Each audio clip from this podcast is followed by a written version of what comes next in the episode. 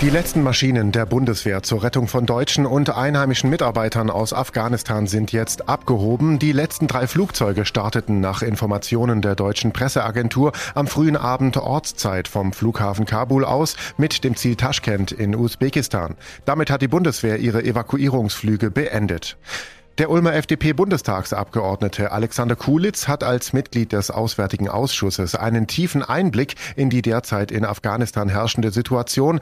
Herr Kulitz, inwiefern sind Sie selbst in Ihrer politischen Arbeit aktuell von der Lage betroffen? Da klingelt das Telefon dann fast täglich auch bei mir, wo einfach Anfragen kommen, Menschen, die wirklich dringend äh, Hilfe suchen und wo wir dann versuchen, händeringend irgendwie die noch auf den Flieger zu bekommen, irgendwie zu helfen, dass die es schaffen, aufs Fluggelände zu kommen, auf den Flughafen zu kommen. Auch das ist natürlich ein Riesenthema geworden.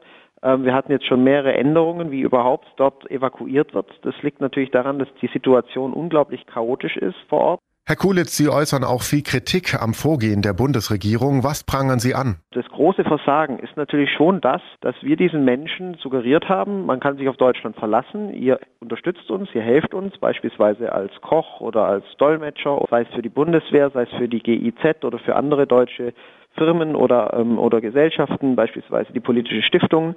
Und diese Menschen, die sind jetzt, fühlen sich natürlich unglaublich im Stich gelassen. Jetzt gab es bereits einen ersten Anschlag, eine Explosion vor dem Flughafen Kabul. Wie schätzen Sie die Terrorlage vor Ort ein? Das ist sicherlich auch einer der Gründe, warum die Amerikaner so streng an ihrem Zeitplan festhalten, weil die Sicherheitslage in Kabul und in Afghanistan wird von Tag zu Tag schlechter. Und natürlich, das wissen wir, sind Angriffe von IS, auch von Al-Qaida und anderen Organisationen, die richten sich in erster Linie natürlich gegen westliche Institutionen, insbesondere die Amerikaner und natürlich auch militärische Einrichtungen. Vielen Dank, Alexander Kulitz, Ulmer FDP-Bundestagsabgeordneter, für Ihren Einblick und Ihre Expertise zur derzeitigen Lage in Afghanistan. Ich bin Paolo Percocco. Vielen Dank fürs Zuhören. Bis zum nächsten nächsten Mal.